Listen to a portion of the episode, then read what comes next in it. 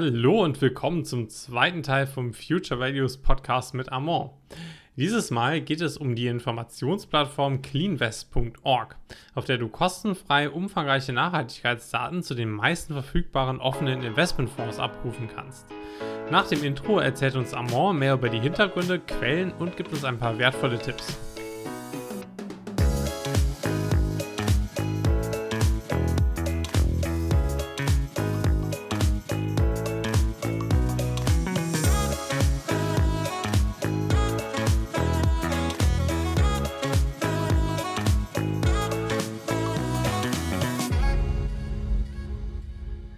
Amon, ESG ja. Plus ist nicht sein einziges Projekt. Ähm, da gibt es ja noch cleanvest.org, was ja, glaube ich, dazugehört. Ne? Kannst du mal erzählen, was das denn jetzt wieder ist? Gerne. Wir haben ähm, eigentlich seit der Gründung 2015 immer geplant gehabt, in irgendeiner Form vielleicht ein Tool für, für sozusagen ähm, äh, die, die breite Masse für die Konsumentinnen und Konsumenten zu schaffen. Und allerdings haben wir es erst geschafft, eine Finanzierung dafür aufzustellen, es wurde nämlich zur Hälfte äh, mit öffentlichen Mitteln finanziert äh, in der Entwicklung. Das hätten wir sonst nicht äh, geschafft. Die andere Hälfte kam aus dem Cashflow und der Betrieb dessen seit, der, seit, ähm, seit dem Launch von der äh, Plattform ist natürlich, wird natürlich von uns getragen. Ja. Aber ich wollte nur sagen, das heißt, wir hatten dann irgendwann mal 2017, 2018 diese Förderung äh, bekommen von der, von der Stadt Wien, Wirtschaftsagentur Wien. Und da haben wir losgelegt. Und da war ganz klar, wir wollen etwas bauen. Und das gab es zu dem Zeitpunkt auch in der Form noch nicht, das eine super Usability hat. Eine, also Customer Journey und Usability muss ganz, ganz gut verständlich, einfach aufbereitet, übersichtlich und so weiter sein. Und gleichzeitig muss es inhaltlich super anspruchsvoll sein. Das heißt, wir haben in den Arbeitspaketen von dieser Förderung definiert damals schon, wir wollen mindestens fünf oder drei, drei bis fünf NGOs an Bord haben, die uns helfen bei der Kriterienauswahl und Definition. Mittlerweile sind es, glaube ich, äh, acht oder zehn sogar schon. Also ich glaube, acht sind es, ja. Und im Prinzip haben wir für jedes neue Kriterium immer einen NGO-Partner, der uns berät. So kann man sich das vorstellen. Ja.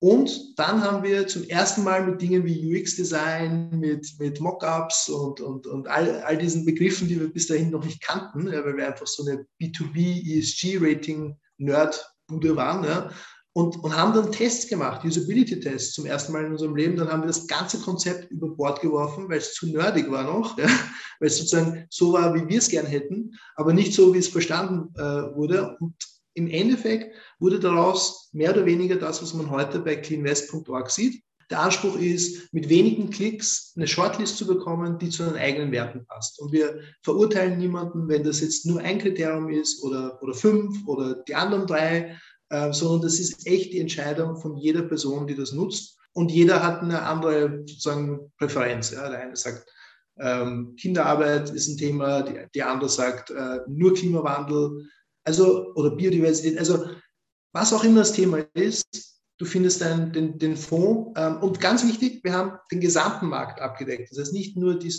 die, die sich selbst als nachhaltig bezeichnen oder, oder das Label tragen, sondern wirklich alle. Ja. Wir versuchen, äh, gerade im österreichischen und deutschen Markt haben wir sehr große Abdeckung. Auch im Schweizer Markt ist er nicht schlecht. Ähm, und wir werden von Markt zu Markt gehen und hier immer wieder die Fonds-Coverage und die ETF-Coverage erhöhen. Und ich kann als ähm, Endkunde oder Endkunde dann bei euch auf die Website gehen, auf invest.org und da entweder Kriterien filtern und dann spuckt ihr mir Fonds aus, die meine Kriterien gut erfüllen. Ne? Oder ich kann einen Fonds in die Suche eingeben, den ich abchecken möchte. Und dann wird mir anhand eurer Kriterien angezeigt, wie nachhaltig der ist, richtig? Genau so ist es. Genau so ist es. An welchen Kriterien macht ihr die Nachhaltigkeit denn da fest? Ja, ähm, das war ganz eine wichtige Frage. Nachdem wir damals gesagt haben, okay, das Thema Nachhaltigkeit, das wissen wir sehr gut, wie auch alle anderen Rating Agencies das wissen, ist sehr komplex, hochkomplex. Es gibt sehr viele Kriterien. Das heißt, der Anspruch an unseren NGO und wissenschaftlichen Beirat war tatsächlich zu sagen, ähm, Leute, helft uns am Anfang nur mal die fünf bis zehn relevantesten Kriterien, mit denen wir sozusagen 80, 90 Prozent des Weges, wenn man so möchte, oder der, der prekärsten ähm, Fälle abdeckt. Ähm, und und nach und nach werden wir natürlich neue Kriterien einführen und wir sind jetzt mittlerweile bei zehn gestartet, haben wir mit sieben oder acht, mit acht glaube ich. Und, und wir versuchen alle jedes Jahr vielleicht ein neues Kriterium dazu zu bringen. Zum Beispiel heuer kam ähm, am, Weltfrauentag äh, passend, passenderweise ähm, das Gleichstellung von Frauenkriterium dazu. Ähm, letztes Jahr hatten wir den Schutz indigener Rechte als neues Kriterium. Also nur, dass du, dass du siehst. Und die haben uns tatsächlich am Anfang gesagt, okay, Klimawandel, Riesenthema, ähm, eingeteilt auf verschiedene Kriterien, also frei von Kohle, frei von Öl und Gas und so weiter, äh, aber auch positiv gesehen, also grüne Technologien. Das zweite war natürlich äh, Artenschutzsterben, also das Thema Biodiversität. Und dann kamen die sozialen Kriterien, Kinderarbeit, Waffen und diverse andere. Das heißt, wir haben echt versucht, hier die Riesenthemen sozusagen, die da draußen ähm, brodeln, als erstes abzudecken. Und natürlich, diese zehn Kriterien ergeben einen Nachhaltigkeitsscore in Bezug auf diese zehn Kriterien. Das heißt, das ist jetzt nicht, wir haben da jetzt nicht noch, ähm, keine Ahnung, Themen, die mir auch wichtig sind, wie Korruption oder, oder, oder andere Themen, die da eben im Moment noch nicht drin sind, sondern diese zehn Kriterien ergeben einen Score und in Bezug auf diese zehn Kriterien kann man filtern, sortieren, Präferenzen auswählen. Genau. Und ich glaube, das, Entschuldige, noch ganz kurz. Und das andere, was wichtig ist, ist natürlich dadurch, dass es NGOs waren, die wir an Bord hatten, hatten die einen Anspruch, der weiter ging als der Markt. Also nur als Beispiel bei Kohle ist automatisch Kohlestrom natürlich schon mit drin, äh, nicht nur Kohleabbau. Ähm, es ist immer mit 0% Toleranz gemessen, das heißt, wir zeigen auch schon die ersten Verunreinigungen sozusagen an. Und auch bei Öl und Gas ist viel mehr drin als jetzt, also inklusive Verstromung, Gasnetze, alles Mögliche. Ähm, da waren die schon recht klar und haben gesagt, okay, wir wollen das gesamtheitlich abgedeckt sozusagen. Ja. Okay, jetzt hast du schon mehrmals äh, NGOs als Quellen erwähnt, ne, die ihr drin habt. Kannst du mal zwei, drei nennen, damit das ein bisschen plastischer wird? Wer liefert euch da die Daten?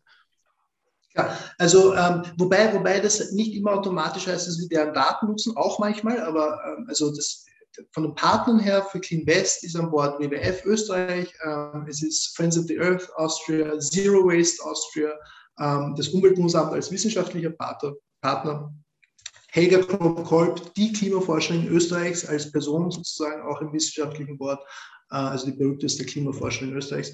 Dann haben wir noch He for She, das ist die Organisation, die mit der UNO an den Gleichstellungsprinzipien arbeitet, an den Women Empowerment Principles.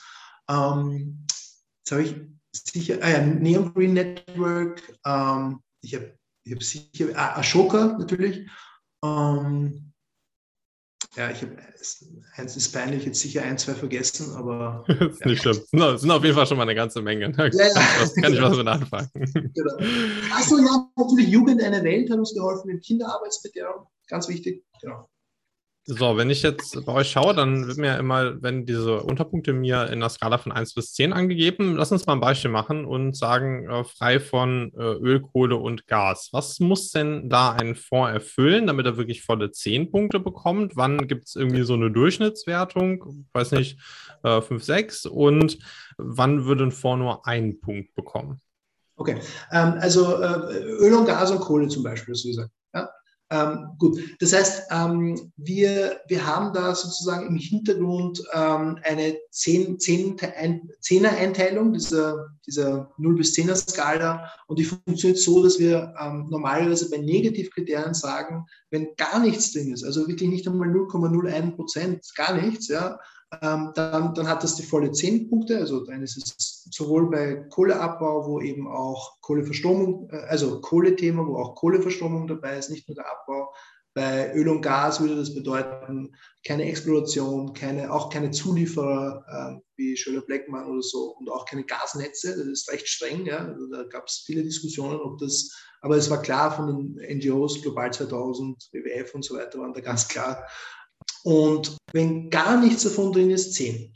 Dann äh, ist der nächste Sprung in, beim Negativkriterium geht auf 7, ja, weil, weil wir sozusagen sagen, und, und bei 7 ist es so, dass es ganz wenig Prozent, also meistens unter einem Prozent oder unter zwei Prozent, also ich habe es nicht ganz im Kopf, ja, also wirklich ganz wenig Verunreinigung. Und das ist natürlich bei Firmen wie, bei, bei Sektoren wie Öl und Gas nie der Fall. Ja. Aber bei Kohleabbau sehr wohl, da gibt es auch welche, die nur so ein, zwei Prozent haben dann ist man irgendwo bei sieben oder sechs. Im Durchschnitt ist man bei allen 4000 Fonds, die wir untersuchen, wenn man ähm, sozusagen genau in der Mitte ist, also was auch immer die Mitte ist, das ist, mag bei Waffen vielleicht 10 Prozent sein, bei Öl und Gas 99 Prozent. Ähm, also wenn man da irgendwie bei, sagen wir, 45 Prozent ist, ja, oder, oder 50 Prozent bei Öl und Gas, dann würde man da sozusagen bei 5 landen. de facto normalerweise selten vorkommt in dem Sektor, aber bei Kohleabbau zum Beispiel sehr wohl.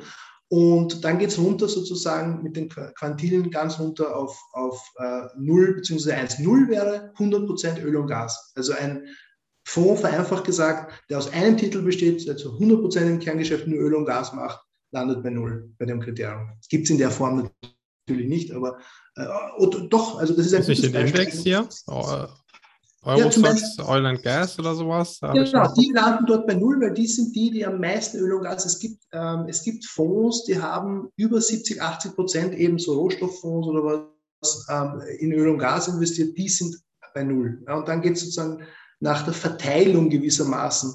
Die einzige Ausnahme ist der Sprung von 7 auf 10 bei den, äh, bei den Negativkriterien, weil wir sagen, 8 und 9 ist schon zu nah an den 10, da haben wir uns erlaubt, sozusagen einen statistischen Trick anzuwenden, der allerdings durchgehend angewandt wird und in umgekehrter Weise auch bei dem Positivkriterium äh, besteht. Macht Sinn, zumindest für mich. Ähm, eins von den Kriterien, das hast du auch gerade schon genannt, ist mir besonders ins Auge gestochen. Das ist die Verletzung indigener Rechte, weil das habe ich so noch nirgendwo gesehen. Kannst du da ja. mal ein bisschen mehr zu erzählen? Wie wird das überhaupt gemessen? Warum ist das für dich so wichtig? Ja, schieß los. Gerne, gerne. Ähm, zwei Dinge. Erstens, in den Vorrecherchen zu dem Kriterium und wie das vorgeschlagen wurde und, und festgelegt wurde mit dem Beirat, war, war ganz klar, ähm, das war mir nicht bewusst zu dem Zeitpunkt, ähm, ich glaube, genau, 5% der globalen Bevölkerung gehören irgendeiner indigenen Gruppierung an. Das ist jetzt nicht nur so dieses typische, okay, Südamerika ähm, oder, oder vielleicht in Afrika natürlich, sondern wirklich über die ganze Welt. Ja. China, äh, Nordamerika, also die, es gibt, Indigenen gibt es wirklich überall. Ja.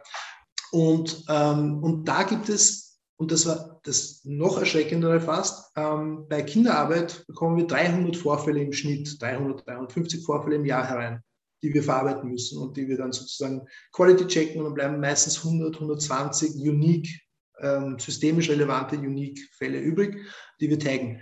Bei indigene Rechte ähm, sind es 700, ja, die, die verarbeitet werden pro Jahr, also mehr als das Doppelte als, als bei Kinderarbeit. Das heißt, es gibt so viele diverse Vorfälle, ja, äh, in so vielen unterschiedlichen Ländern, mir war das Ausmaß gar nicht so klar. Und deswegen haben wir gesagt, okay, bei den Vorrecherchen, wo wir mehrere sozusagen Kriterien zur Auswahl gehabt hätten, war ganz klar, indigene Rechte wird als nächstes aufgenommen. Und für mich war das Thema immer schon wichtig, aber mir war das Ausmaß und, und die, die, wie prekär das ist, eigentlich global gesehen nicht, nicht klar. Ja? Weil ich dachte eben auch immer so eher an Südamerika und da ist mir klar, dass das sehr oft äh, Zwangsumsiedlungen stattfinden oder auch Todesfälle, also im Sinne von, wo, wo äh, Leaders gekillt werden, einfach auch natürlich nicht direkt von der Firma, sondern halt von irgendwelchen Sicherheitsfirmen, die beauftragt werden. Aber ich meine, Wahnsinn. Ja.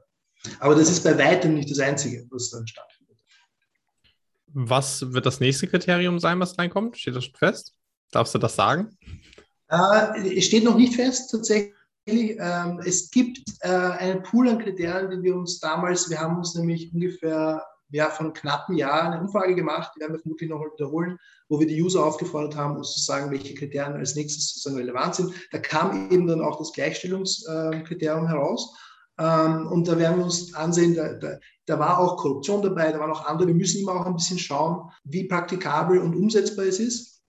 Gerade das Thema Korruption ist riesig. Ja? Also mir zum Beispiel ein wichtiges Anliegen. Ähm, aber ob wir das oder wie schnell wir das schaffen, das umzusetzen, ist noch unklar. Das heißt, ob es das tatsächlich das das nächste wird, obwohl es mir sehr wichtig wäre, müssen, müssen wir noch schauen. Da, da braucht es Vorrecherchen, da müssen wir noch sozusagen in uns gehen, müssen wir mit dem Beirat reden, müssen wir jemanden finden, der uns da berät, auch ein bisschen, ähm, weil das, das ist einfach ein, ein, ein Riesenfass ohne Ende, leider. Ja.